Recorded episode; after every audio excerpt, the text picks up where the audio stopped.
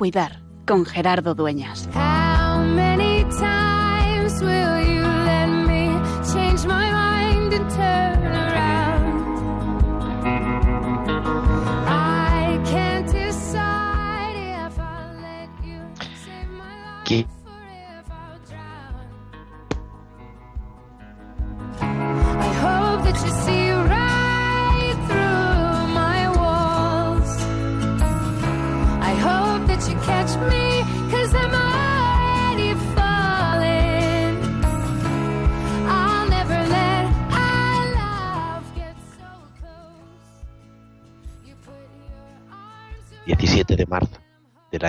2020 no íbamos a poder ni siquiera estar en el estudio e íbamos a tener que quedarnos en casa con ese hashtag que ya se ha hecho famoso, con ese momento a las 8 de la tarde, ahora mismo, en la que la gente sale a los balcones y con la radio encendida aplauden a estos héroes de nuestro tiempo.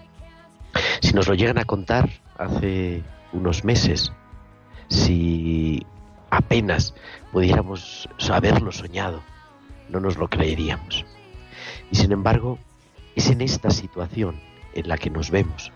Es aquí y por responsabilidad confinados en casa en la mayoría de los casos, salvo aquellos que necesitan salir para trabajar, para comprar alimentos, para cuidar a las personas mayores o con necesidades especiales, los únicos que pueden salir.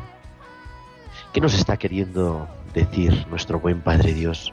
Que siempre habla en el sentido de la historia, que es aquello que nos quiere decir esta realidad que nos ha tocado vivir. Quizá es un momento de pararse y reflexionar y de caer en la cuenta que aquello que parecía que teníamos perfectamente controlado no era tanto. Que nosotros, que a veces pensábamos que teníamos todo per- perfecto, que nuestra sociedad había alcanzado el sumum de la perfección, del control total, resulta que de repente, con un virus, un pequeño virus, se hace parálisis total. Incluso está afectando a nuestra manera de celebrar. En muchas de nuestras diócesis de España se han suspendido las Eucaristías públicas, aunque se siguen celebrando. Seguimos celebrando en los templos a puerta cerrada. Se ha suspendido todas las actividades pastorales de la Iglesia. Se ha dispensado algo histórico, el precepto dominical en todas las diócesis. Y Dios, en medio de esto, ¿dónde está? Hace años tuve la oportunidad de en Jerusalén participar en una conferencia en la que se trataba cuál era el problema del mal. Y decía el cristiano que participaba en aquella mesa redonda, estamos seguros siempre dónde está Dios. Dios está donde alguien está sufriendo. Por eso hoy una vez más queremos reafirmar nuestra fe y siendo prudentes y haciendo caso a todo aquello que las autoridades sanitarias nos dicen, que son los que mejor saben cómo afrontar esta crisis que estamos viviendo, queremos reafirmar la certeza de que nuestro buen Dios está con los que están sufriendo, también ahora, a consecuencia de este COVID-19, de este coronavirus. Y está con aquellos que están cuidando a los que sufren, porque siempre, pero hoy más que nunca, es y sigue siendo tiempo de cuidar.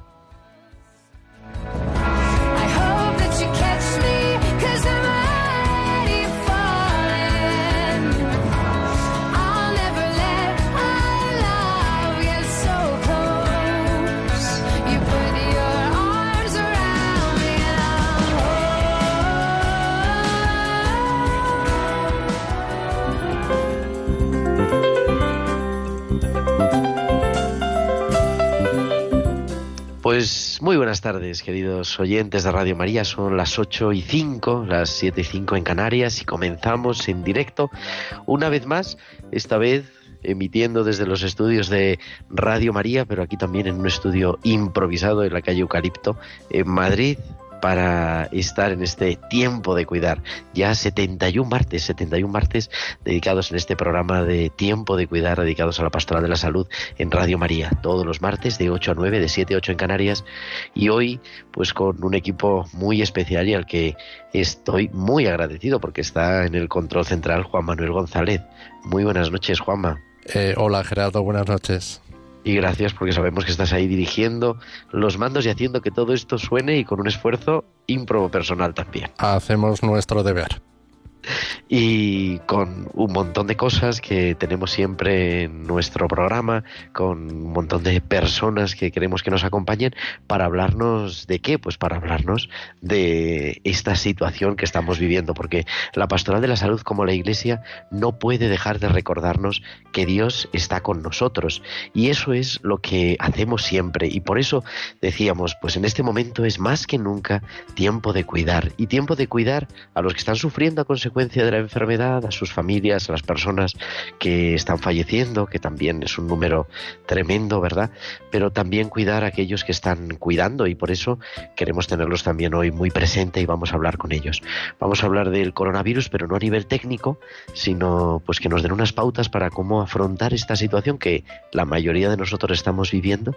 Y luego al final del programa vamos a hablar con varias personas que están en los hospitales, que están hoy viviendo ahí esta situación y acompañando esta situación de dolor, como siempre, que son pues también los capellanes. Damos las gracias a todos, acabamos toda España, seguramente yo desde aquí del estudio no lo he podido ir, pero salen a los balcones para contarnos, o sea, aplaudir y reconocer el trabajo de tantas personas, del personal sanitario, y hay que reconocerlo, y de todo el mundo, y también de esos capellanes de hospital, de esos héroes con Bata y Cleriman que están en todos los hospitales atendiendo, cuidando y apoyando de manera muy especial al personal sanitario. Y como siempre, queremos que nos escuchéis, pero también que os pongáis en contacto con nosotros y para comunicarse con nuestro programa, con Tiempo de Cuidar, esperamos vuestros comentarios en nuestro correo electrónico tiempo de cuidar arroba radiomaria.es, tiempo de cuidar arroba radiomaria.es y en las redes sociales, en Facebook somos Radio María España y en Twitter arroba Radio María Spain. Y también podéis publicar vuestros comentarios con el hashtag almohadilla tiempo de cuidar. Y como siempre, nos podéis enviar vuestros mensajes durante la emisión en directo del programa a nuestro WhatsApp, el 668-594-383. 668-594-383. 383. Pues son las 8 y 8, casi las 8 y 9, las 7 y 9 en Canarias y ya tenemos todo preparado. Nos vamos hasta el Hospital de Bilbao con Valcisa.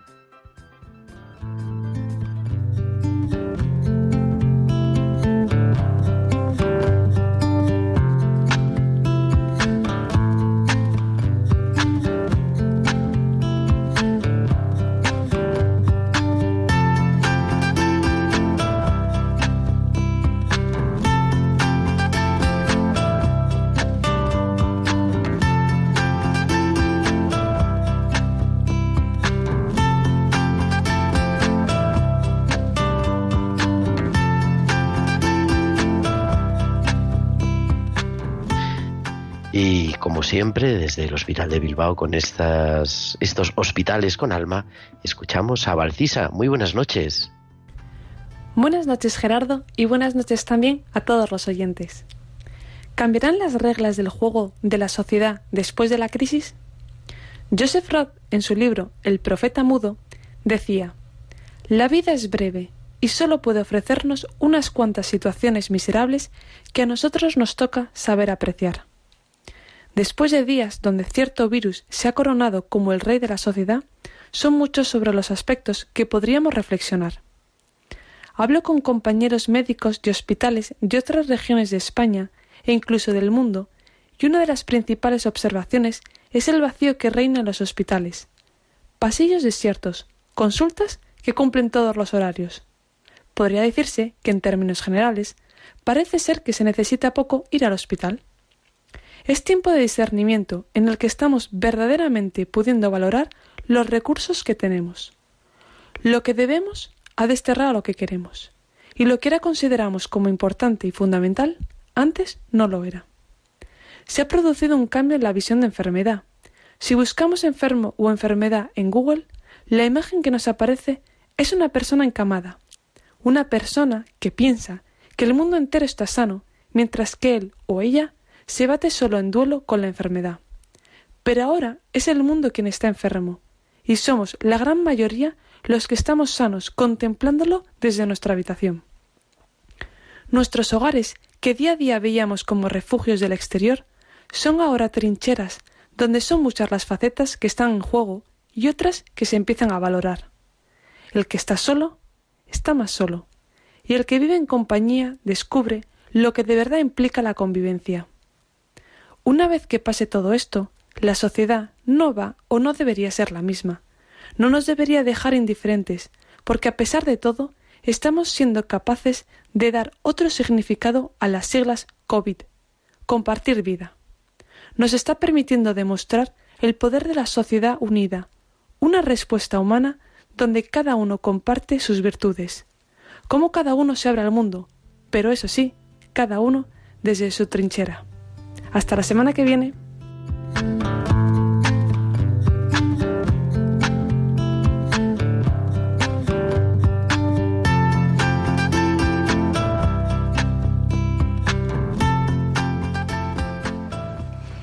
El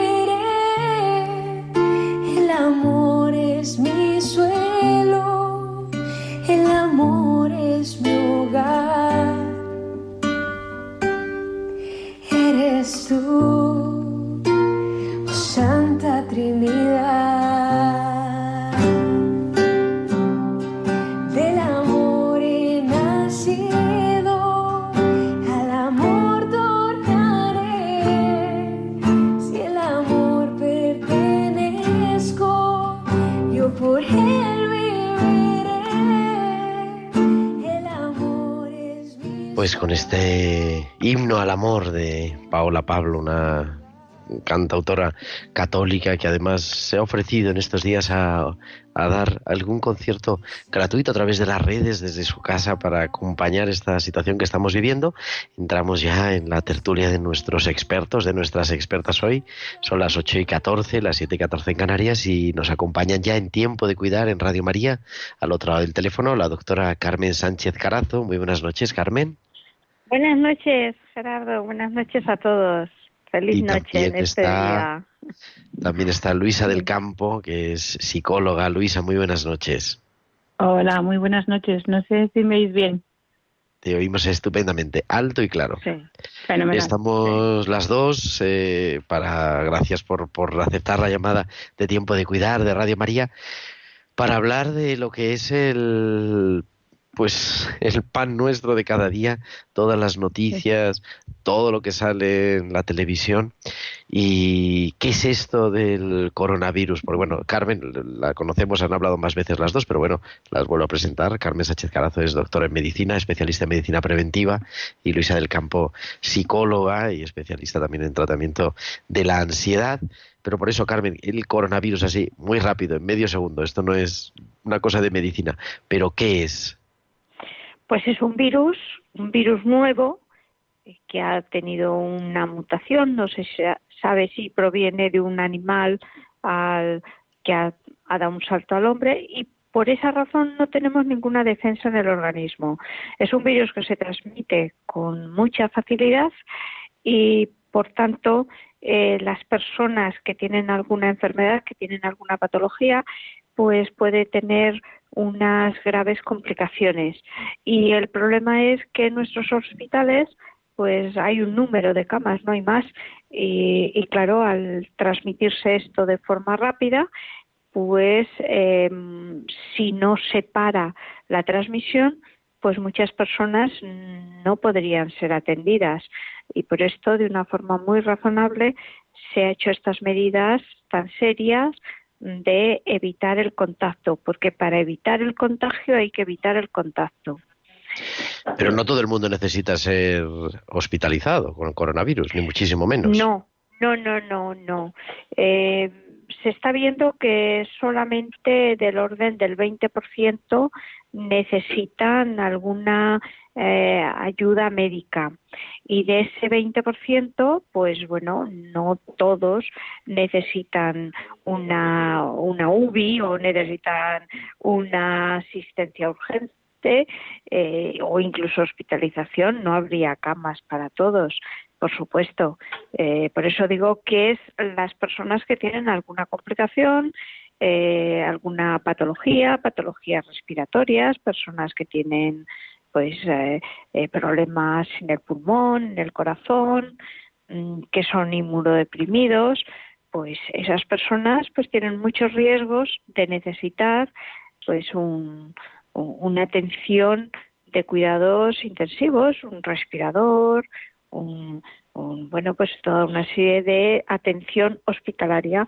Y entonces lo que está ocurriendo es que nuestros hospitales pues están muy saturados. Y también por esto es importante que la gente no vaya al hospital si no es en caso de una urgencia verdadera. Y para eso hay muchos profesionales pues que nos estamos eh, ofreciendo a, contestar eh, llamadas telefónicas en, muchas en, muchas plataformas eh, hay, hay consejos médicos, hay médicos que se ofrecen a contestar, a asesorar para evitar que, que vayan a los hospitales la gente. O sea, sí, sí, para andar por casa un poco. El problema no es tanto la gravedad de la enfermedad en general, sino que la mayoría de la gente la pasa, bueno, sin ayuda médica o con un paracetamol a lo mejor, ¿no? Sino la rapidez del contagio. Y con esta medida tan drástica de dejarnos en casa, yo me quedo en casa, que es ese hashtag que se ha hecho viral, que se ha hecho trending topic, eh, lo que se intenta es que se contagie más despacio, podríamos decir. Claro, eh, lo que se intenta es que se contagie más despacio y que eh, incluso las personas que tengan alguna patología que se aíslen todo lo que pueda para evitar contagios y para que el número de personas eh, que tengan que ir al hospital pues sea menor y, y puedan ser todo el mundo tratado eh, correctamente. Eso es. Y ahí viene el otro problema y por eso también tenemos a Luisa del Campo porque es ¿y ahora qué hacemos en casa? Tanta gente. Eso es verdad. Como estamos viendo en directo, además. Yo creo que vais a oír a mis hijos, además, llorar, porque el confinamiento lo que tiene es que es estresante.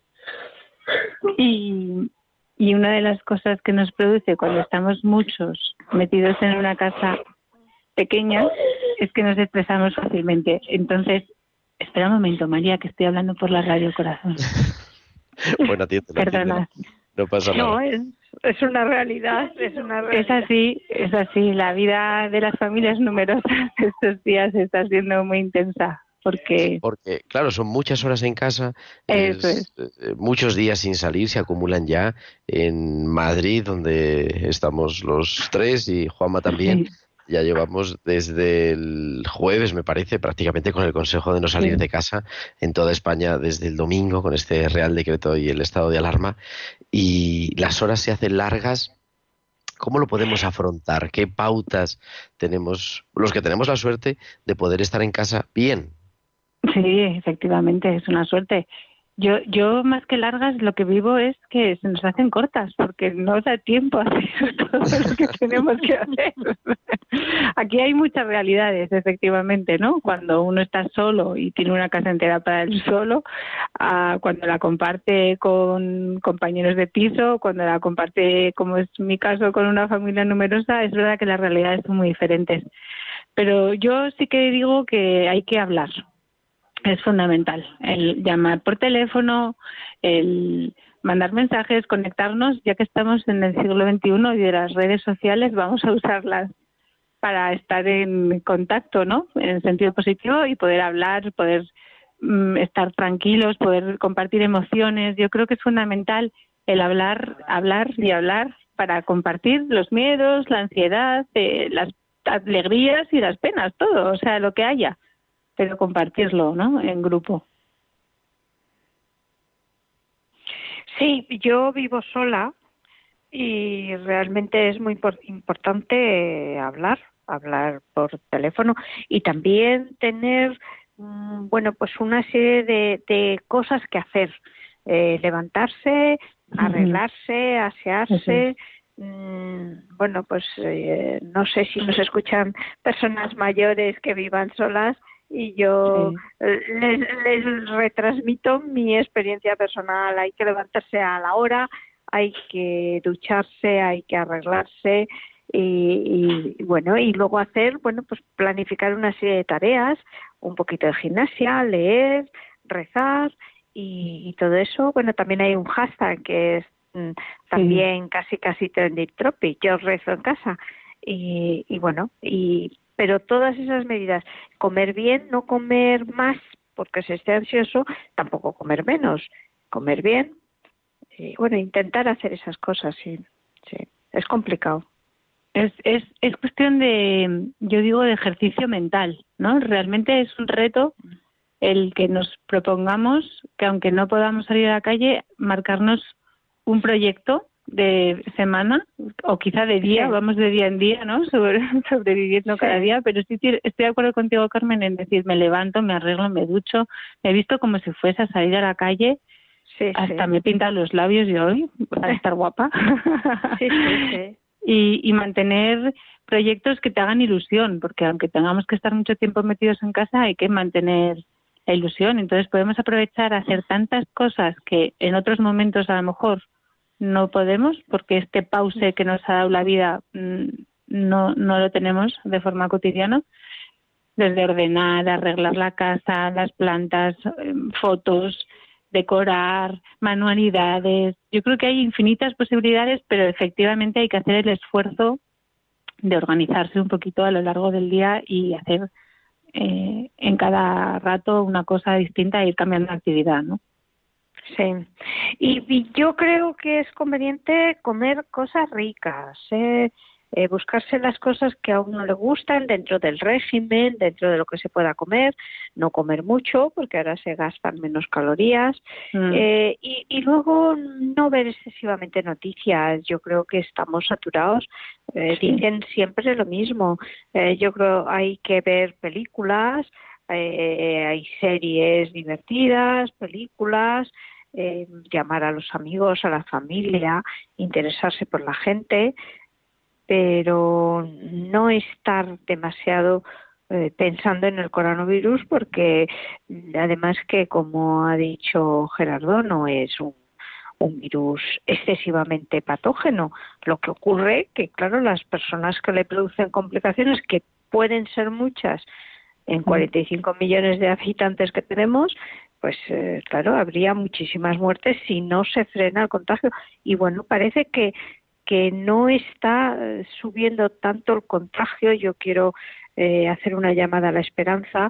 Hoy ha dicho el doctor Simón en la televisión que parece que está mm, bueno, pues controlándose un poquito gracias ya estos tres días de, de, medidas.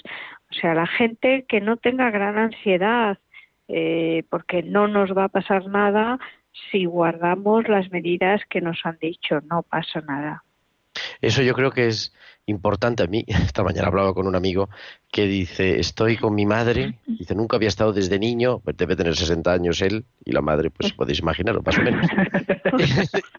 y dice, nunca he estado tanto tiempo con mi madre, además la madre es mayor. Y ya le he dicho, mamá, por favor, apaga la televisión porque está viendo todo el día, todo el día son noticias del coronavirus y eso que decía Carmen, ¿no? Y parece que vamos todos a... claro, no, no, no. Hasta para eso hay que tener higiene mental, ¿no? Y decir, mira, ahora este ratito oigo las noticias y el resto del tiempo no. Para eso es el, el organizarse las rutinas del día, ¿no? Además, ahora mismo que se pueden hacer tantos cursos eh, online, ver museos gratis. El otro día daba un concierto Alejandro Sanz y Juanes gratis por YouTube. Pues hay oportunidades muy buenas de pasar un rato de ocio que si no tendrías que haber pagado muchísimo dinero para poderlo escuchar y es gratis.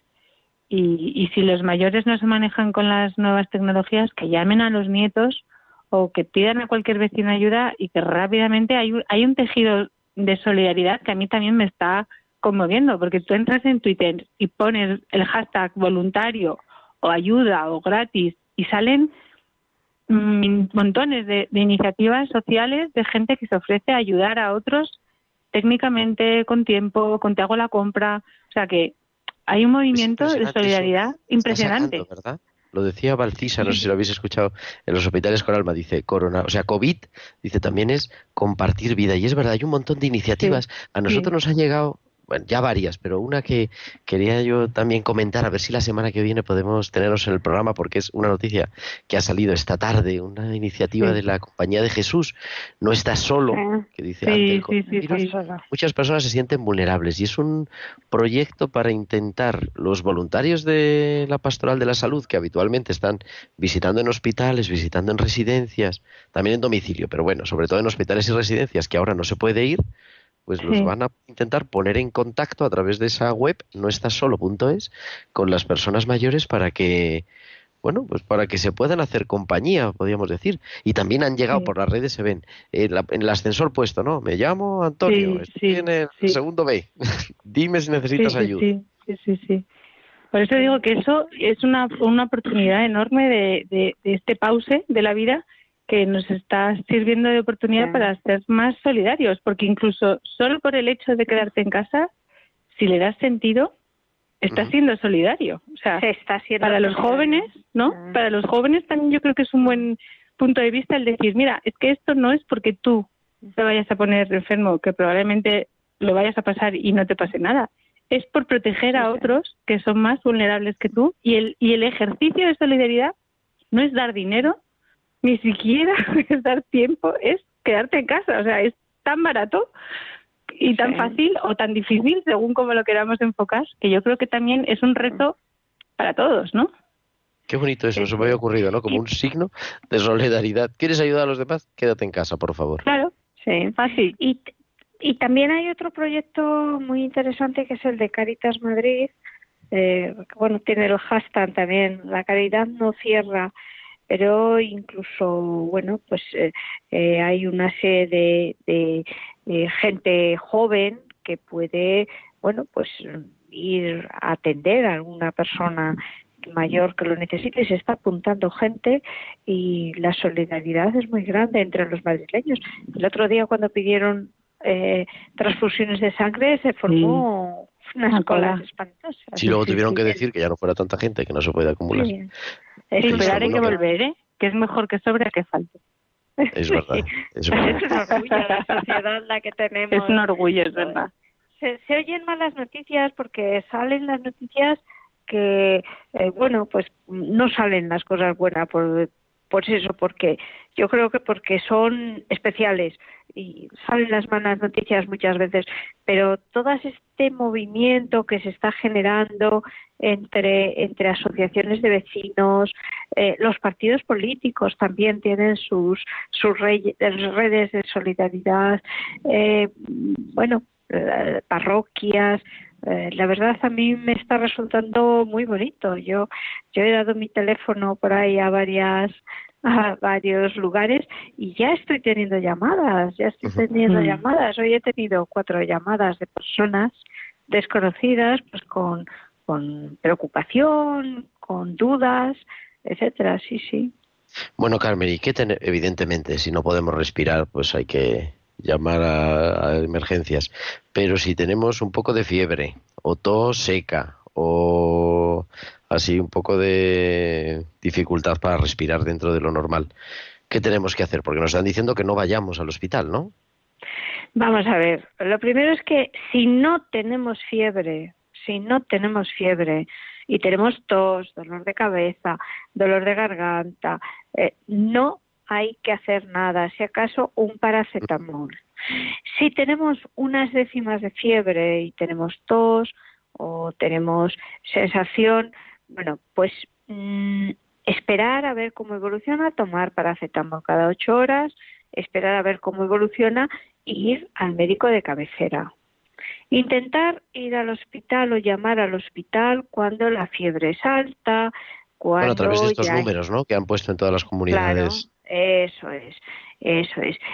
Hay veces que, claro, la gente llama tanto que se sobresaturan y lo que ocurre es que cuando una persona lo necesita de verdad, pues pues no mm. hay porque porque claro los recursos son unos entonces eh, hombre yo animo desde aquí a que pues llamen a algún médico voluntario que puedan tener que puedan conocer que puedan eh, encontrar de, de, de algún sitio antes de, llamar a ese teléfono porque está muy saturado y es cierto que hay veces que tardan horas en cogerlo porque está muy saturado. O sea, por eso no entremos en pánico y que por un poquito de por eso, por eso, por eso hay que hablar. Hay mucha gente voluntaria a nuestro alrededor que nos puede asesorar, que pueden ayudar y que, y pues que, pueden que nos consulten y nosotros ahí vamos siempre con el hashtag tiempo de cuidar tuiteando y además tenemos bueno que casi casi Carmen Sánchez Carazo es una gran community manager y no digamos ese arroba feliz vuelo de Luisa del Campo. O sea que tenemos aquí a dos líderes de las redes pero bueno. Muchísimas gracias a las dos. Se nos echa el tiempo encima pero yo creo que a mí me habéis dejado con mucha paz y con mucha tranquilidad para ver esto que además ya nos están diciendo, esta mañana oíamos el informativo también de Radio María, que puede ser más de 15 días, o sea que esto va para un poquito largo y tenemos que tener paciencia, pero con esas pautas y aquí con la radio, que estamos siempre en directo acompañando, pues lo podemos ir llevando un poquito mejor. Pues sí, pues claro que sí, claro que sí.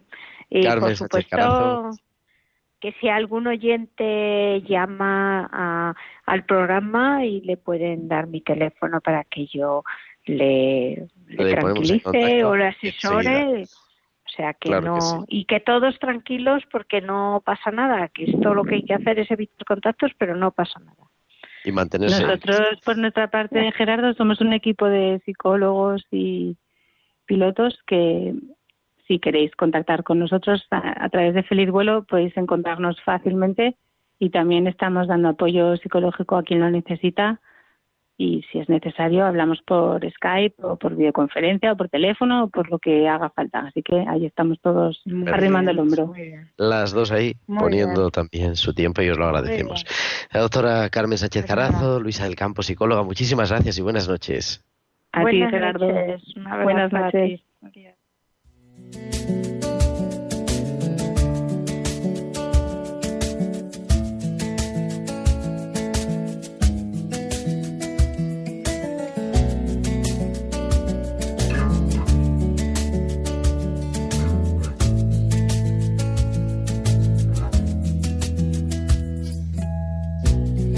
Sumergido en la corriente como piedra en medio de un torrente. Sin saber bien lo que espero, alzo mis manos, silencio mis miedos, espero, en silencio espero, confiado espero, espero, espero, en silencio espero confiado espero, espero.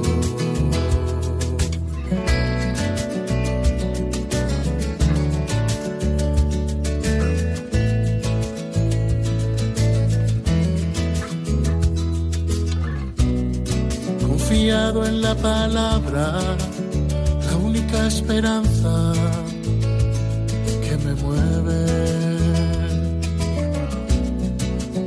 su voluntad, sea lo que sea que me muestre.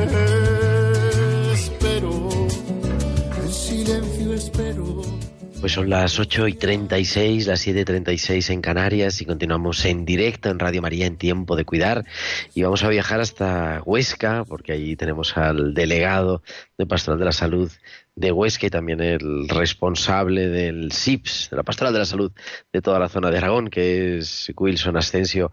Muy buenas noches, Wilson. Muy buenas noches, Gerardo. Un saludo para Muchas todos. Muchas gracias por atender la llamada siempre de, de Radio María.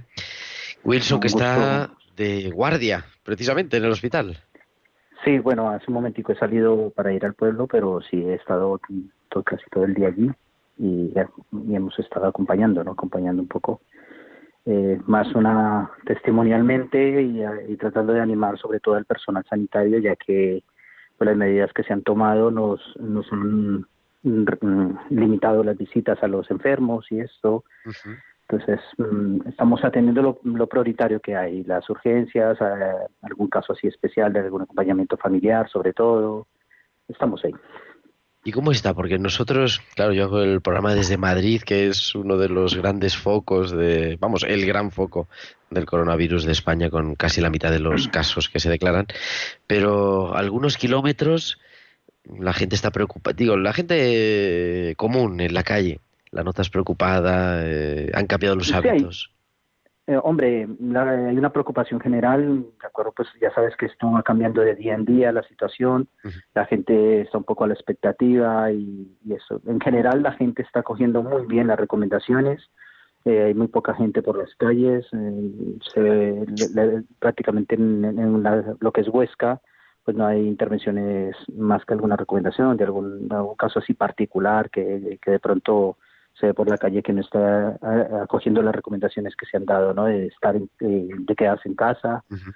y esto, ¿no? Sabemos que nos cuesta un poco porque esta situación es realmente nueva y más con que somos gente de, de estar de un, eh, en el ambiente, ¿no? Y ya estos días anteriores, pues también la temperatura había subido bastante, ahora ha bajado nuevamente por aquí.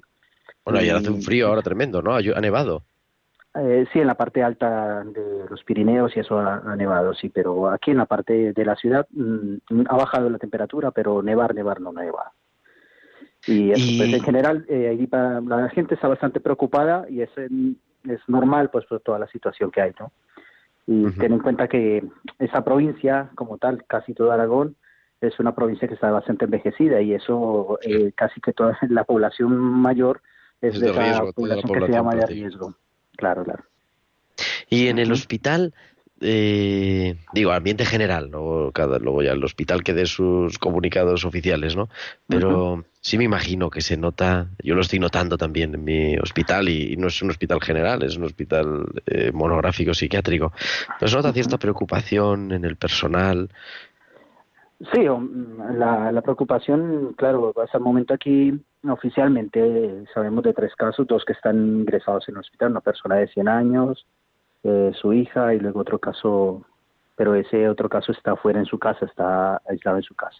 Uh -huh. eh, aparte de eso, pues sí, hay la preocupación porque teme, se teme que, que, en un par de días, unas semanas, todo esto cambie, cambie un poco a peor, ¿no? Que ya los mismos médicos, mm, las, las, las anuncios que se están dando por la televisión y por parte del gobierno ya nos dice que hay que prever ello, ¿no? Y el, y el normal, porque hay que alcanzar ese pico que, que se llama de, de la epidemia, pero en sí hay una tensión, hay mucha expectativa, porque aunque haya una aparente tranquilidad, eh, es- está ahí la, la situación, ¿no? La tensión de, de qué puede pasar mañana, como También la tensión a lo desconocido un poco, ¿no? Exactamente, sí, que es lo que, lo que hay, ¿no? Pues mm, vamos viendo los casos de Madrid, vamos viendo los casos de otras ciudades que, pues, que alertan y más, pues una población tan pequeña como, como esta, ¿no? En el hospital, pues ahí, en, en lo que es esa calma tensiva que siempre está entre la calma y la tensión, eh, mm, mm, realmente pues los servicios van funcionando según lo, lo que se va, lo que va saliendo, eh, no hay, eh, está ese hospital calmado que, no estamos acostumbrados a ver porque pues están cerrados la mayoría de los servicios externos, eh, todas las cirugías programadas, toda esa cuestión, toda la parte de laboratorio y todo está en, ese plan de emergencia de atender solamente los casos prioritarios. En el, el mismo ambiente mm, hay esa calma por la misma situación, ¿no? De que no hay ese bullicio de gente común y corriente, pero está la tensión de a ver cómo, en qué, en qué, en qué momento puede todo ca- cambiar, ¿no? Ujú. Y de todo esto, yo he hablado un poquito en el editorial, se han escrito algunas cosas, ha habido eh, pues de obispos que han escrito, teólogos, mm, y decía yo, yo me quedaba con una carta de un, ahora no me acuerdo porque he leído tantas cosas estos días, que decía, en este tiempo de sufrimiento, en este tiempo de, pues, de, de- sí, de, de sufrimiento en realidad, no es tanto de dolor como de sufrimiento, Dios también saca cosas buenas y Dios ha hablado a su pueblo siempre a través de la historia, en el exilio, en, en fuera, en, en el momento de la opresión. Yo creo que nosotros que ya llevamos algunos añitos en la pastoral de la salud, nos hemos ido dando cuenta de eso y quizá ahora se ha generalizado, ¿no? Que en medio del dolor, en medio del sufrimiento, tanta vida y tantas iniciativas buenas y, notar a Dios de manera especial presente, aunque no podamos ir a la iglesia. Yo creo que va a ser un momento muy grande para valo- valorar toda la, parte espiritual, ¿no? Ya, no solamente ver la iglesia como ese estamento, esa mole de edificios y de, y de jerarquías que a veces es, es la que se suele señalar, ¿no? Sino valorarnos todos como cristianos. La gente, eh, a mí me hablaba hace poco con una religiosa contemplativa, eh, ellas tenían su, su capilla mm, expuesta en la, la adoración eh, diaria y, y- la de- eh, constante ¿no? del Santísimo. Y, y a ellas les ayuda- me, llamaba mucho la atención un testimonio que me decía que es que habían gente joven que le estaban reclamando eh, el poder comulgar, ¿no? Y pues claro, en estos momentos mm, se hace mucho más complicado todo ello. Eh, algunas personas también les eh, decía que ahora pues mm, eh, comenzaban a sentir esa necesidad de la Eucaristía para poder mm, eh, también contarle sus penas, contar sus necesidades al mismo Dios, ¿no? Pero yo creo que es un momento de valorar, valorar, y la gente lo está haciendo, ¿no? Y todo el trabajo que se está haciendo de- desde las mismas instituciones, y esa espiritualidad que, muchas veces, yo eh, no, no sé, los curas rurales como que la vemos mucho más, ¿no? De, la gente sencilla, esa espiritualidad que, que, se vive en el día a día, esa espiritualidad que se vive en el escondrijo, que, que está a veces plagada de la, de la piedad popular, eso, yo creo que es un momento en que se va a tomar mucho valor y que, que lo, lo vemos y, y va a ser una oportunidad, ¿no? Tú decías esto de mm, las cosas que Dios también saca, a veces suena duro y más en estos tiempos en que no nos gusta hablar de, de sufrimiento, que no nos gusta que todo lo que tenga que ver con dolor, que tenga que ver con la muerte, lo queremos quitar de en medio, ¿no? Pero yo creo que la gente también va a comenzar a darle el valor necesario a las cosas. Va a ser un momento, o está siendo un momento muy oportuno para comenzar incluso a valorar la familia, comenzar a valorar las personas que tenemos a nuestro lado, comenzar a valorar las relaciones interpersonales, porque ahora que vamos a estar muchos días juntos, algunos, otros estaremos solos, Otros va a ser un momento muy oportuno. Y va a descubrir también en ese momento a ese Dios que suele no hablar eh, en el bullicio, que no suele hablar en la tormenta, que no suele hablar en, en medio del- del- de lo magnífico, sino suele hablar a veces en lo más sereno, que es donde que eso nos está regalando esa oportunidad, en medio de todo esta, de este dolor que está sufriendo mucha gente, ¿no? yo creo que hacías eh, relación a esa carta que ha escrito un, psicólogo italiano, eh, que es preciosa, que, que nombra varios momentos, ¿no? Como a veces en medio de esos anuncios de, de, del Dios de Israel, de las cosas malas, pues también venían cosas muy buenas, muy positivas, ¿no? Y a veces, pues las cosas bien, mm, eh, recordemos, recordemos ese pasaje donde el profeta va a, la, a aquella viuda de Sarepta que ni siquiera tiene que ver con el pueblo de Israel, pero es a ella la que eh, en ella es que comienza a manifestarse también esa bondad de Dios cuando nos abrimos también a los demás, ¿no? Esa mujer que tenía solamente un poco de harina eh, y, un poco de aceite y, exactamente, y que se abre también a compartir con el profeta y es allí donde comienza a aflorar la, y es una de las cosas que yo creo que también, también a pesar de, que estamos viviendo un momento de tensión y que vamos y vaciamos todos los supermercados y, y lo queremos todos para nosotros, también yo creo que a pesar de eso se está comenzando a tomar una conciencia más de las cosas materiales, humanas y, y, de la espiritualidad. Yo creo que va a ser un momento por a algunos les va a costar mucho entrar en esto porque eh, estamos tan tan envueltos en el bullicio que si no es la televisión tenemos la radio y si no es la radio estamos con el móvil o sea ese bullicio que no nos deja pero yo creo que va a haber momentos de calma momentos en que también nos reconoceremos nosotros mismos ante ese, ante ese Dios, ¿verdad?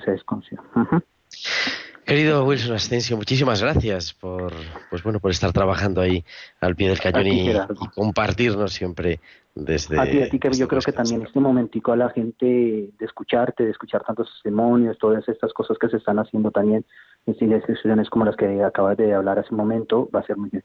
Y yo creo que hacer una invitación a la gente a la serenidad, a la serenidad, o sea, a pesar de todo esto, si somos capaces de acatar, de acatar todo lo que se nos está recomendando, de quedarnos en casa, de acatar las recomendaciones eh, higiénicas y sanitarias, eh, de acatar, eh, aunque sea un momento tenso y que nos crea, las cosas saldrán bien. Dios, Dios habla a pesar de todo eso y cuando hemos sabido confiar, Dios ha mostrado.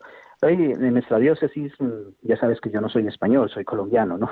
Se nota un poquitín, pero dice momentico. un poco, sí. Eh, en mi diócesis, ahí, aquí en Huesca, hay una, una devoción muy grande a un Cristo, Cristo de los Milagros, que también se, en un momento determinado de la historia, también esto salió al paso de una peste y, porque la gente le invocó, la gente confió en él, la gente supo abrir sus corazones a, a este buen Dios, pues él intervino. Yo creo que también hay que tener confianza que en este tiempo Dios también habla Dios también interviene, Dios también está ahí a la escucha de sus hijos y eso es lo que hay que tener, confianza, esperanza y una fe inquebrantable, sobre todo pues que, Dios, Dios sigue ahí, entonces mi llamado es a la confianza, eh, eh, lógicamente de la fe, pero también una confianza pues en todos los esfuerzos que está haciendo el personal sanitario, el personal científico que está trabajando allí, que con la inteligencia, la ciencia que Dios también les, les da, eh, saldremos al paso de ello, ¿no? Así es. Pues Wilson Asensio, muchísimas gracias. Buenas noches. Buenas noches, Gerardo. Un abrazo grande y un, ánimo para todos los que están ahí al pie del cañón. Y vamos a, vamos a ir hasta Madrid, al epicentro de la noticia. Tenemos a otro de los capellanes de Madrid, César Cid. Muy buenas noches, César. Buenas noches, hermano, ¿cómo estás? Es maestro de la radio, además, pero en primera línea haciendo, y hablaba yo con César, me parece que ayer por la mañana fuera de micrófono. Sí, ayer por la mañana, Y diciendo, pues estamos haciendo en los hospitales lo que hemos hecho siempre. Sí, sí, eh, estamos haciendo lo que hemos hecho siempre. Y bueno, pues yo creo que, que asistiendo a una realidad en, función de los testimonios que, que he ido escuchando hace un ratito, que me conecté pues eh, apoyando un poco lo que decía, no sé quién era realmente, lo he cogido al vuelo, que no hay ningún momento inoportuno para Dios y que algo así, una situación como esta, hace que la sociedad vea la vulnerabilidad que tenemos constantemente que la enfermedad no es algo que le toca al vecino, que el dolor y que la muerte, que el sufrimiento no es algo que, que, pasa de largo. Está bien plantearse que todos, todos, absolutamente todos somos vulnerables y, tal cual lo estamos viendo, ¿no? Eh, la labor es la de todos los días. Yo creo que, de alguna manera, yo personalmente, eh, si me preguntan, lo que noto es que hay más, más personas que solicitan comulgar. Hay mucha más tristeza porque los enfermos crónicos de una cronicidad más o menos estacional, no, no avanzada, eh, están solos, no se permiten las visitas y la figura del cuidador, generalmente cuidadora, como sabemos es más el número de mujeres, hace que esa ausencia, y yo si cabe, a pesar de todo lo que tienen, sea la tristeza en este momento lo que más lo que más están sufriendo, ¿no? Es lo que yo detecto. Y también acompañar, yo creo, ¿no? Que una de las claves ahora mismo de, de, las capellanías, de los servicios de atención religiosa, que siguen en todos los hospitales, que siguen funcionando, que mmm, avísenlos, llámenlos, aunque nada más sea para charlar, eh, para dar un poquito de esperanza. Decía, digo, una de las claves en este momento también es ese acompañar, sostener, agradecer al resto del personal del hospital. Nosotros hemos siempre hablado de acompañar y del acompañamiento desde la presencia vinculada al Evangelio y a esta pastoral, como siempre se ha hecho. Es cierto que este momento en el que están limitadas las visitas, los voluntariados, restringidos además el, los accesos, el enfermo está muy asustado y verdaderamente de acompañar en cualquiera de los casos, aunque sea cinco minutos, es una gran oportunidad. Yo estoy viendo cada día, como a pesar de que el personal de enfermería, eh, médicos, eh, trabajadores sociales, celadores, en, en, algún momento de, ese, de esa locura que está haciendo el día, si hay oportunidad de sentarse cinco minutos con el enfermo, lo hacen, ¿no? Y yo creo que además tenemos que ser muy creativos y que, eh, acompañar puede estar irradiado de un montón de actividades en las que habitualmente no pensamos, ¿no? Pero bueno, ¿por qué no jugar si se puede, por proximidad, de alguna manera, algún juego de mesa, eh, ¿por qué no escuchar algún podcast o alguna radio, alguna emisora juntos? Pues yo he empezado a llevar hoy un palo selfie. el aspecto te lo puedes imaginar, ¿no? La mascarilla, el, la no la los guantes y el palo. ¿Dónde va este con el palo selfie? Pues mira, pues a, a facilitar videollamadas a personas que estaban un poco tristes porque su familiar desde hace una semana, exactamente cuatro días va a ser, no, no le han vuelto a ver, ¿no? Bueno, pues yo creo que también esto es pastoral, ¿no? Y, todo lo que podamos hacer siempre será poco. Claro, y en el fondo, pues lo decíamos, ¿no? Acompañar y, y, sostener también, pues, el trabajo de los profesionales que yo, lo que yo veo y lo que me cuentan, están dando todo y están mostrando ese, pues ese, esa verdadera profesión vocacional que es todas las profesiones de cuidado, pero de manera especial las profesiones sanitarias. Sí, la vocación en estos tiempos es cuando se ve de una manera muy radical. Por un lado, la impotencia del profesional que no llega, por otro lado, eh, ese buen rollo que de alguna manera existe entre todo el mundo cuando sabe que está trabajando al límite, pero lo está haciendo con el corazón. Y, y, chico, yo te diría que te vas incluso, puede parecer una barbaridad, un poco mejor de, de, lo que te vas en otras ocasiones, ¿no? sabiendo que que lo poco que tú puedas aportar merece la pena que la gente le está ayudando. Yo te decía que hoy he observado que eh, enfermos que, que, que, suelen comulgar los domingos porque así lo deciden o, o, tal, pues están pidiendo una comunión. Eh, quizá el compañero que no lo hacía, pero que sí rezaba contigo, o, o sencillamente pues eh, prefería un, un, pequeño diálogo, una escucha. en este momento el, la cercanía y la proximidad de, de, bueno pues de esa parte oracional vinculada con, con, la relación que hacemos entre unos y otros la medida que es posible dentro de una habitación pues hace que se cultive de alguna forma más ese sentido eh, comunitario de la necesidad espiritual y de cómo y de cómo implementarla no y cómo eh, salvar de alguna forma esos miedos eh, por otro lado dar valor a algo que a lo mejor hacemos incluso esto técnicamente eh, o mecánicamente muchas veces, ¿no? Pues ahora se valora y se mira mucho más, ¿no? Y lo que tú decías, la, no sé si era Wilson, la, la presencia de Dios se hace aún todavía mucho más intensa y los gestos se miran con mucho más cuidado y, y cualquier cosa es mucho más grande de lo que es habitualmente. Pues querido César, muchísimas gracias por bueno por compartirlo, pero sobre todo por estar ahí al pie del cañón, día a día, con mascarilla, con guantes, con palos selfie. y con lo que haga falta. Exactamente. Pero en realidad para Un recordar, abrazo muy fuerte, hermano. Para recordar sí. a los enfermos que Dios está siempre con ellos. Claro que sí. Muchas gracias. Gracias, César. Muy buenas noches. César eh, capellán de hospital y, y amigo también de Radio María.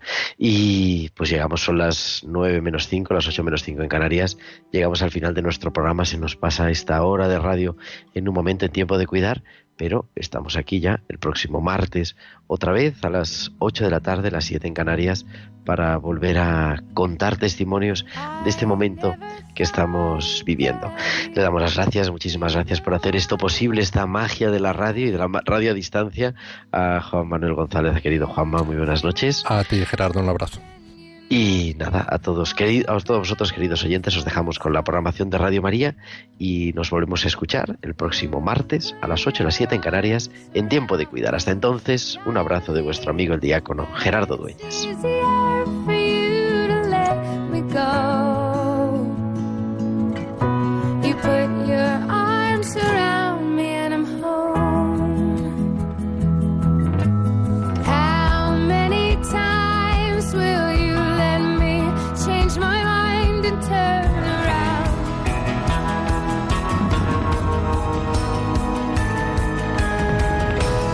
Tiempo de cuidar con Gerardo Dueñas.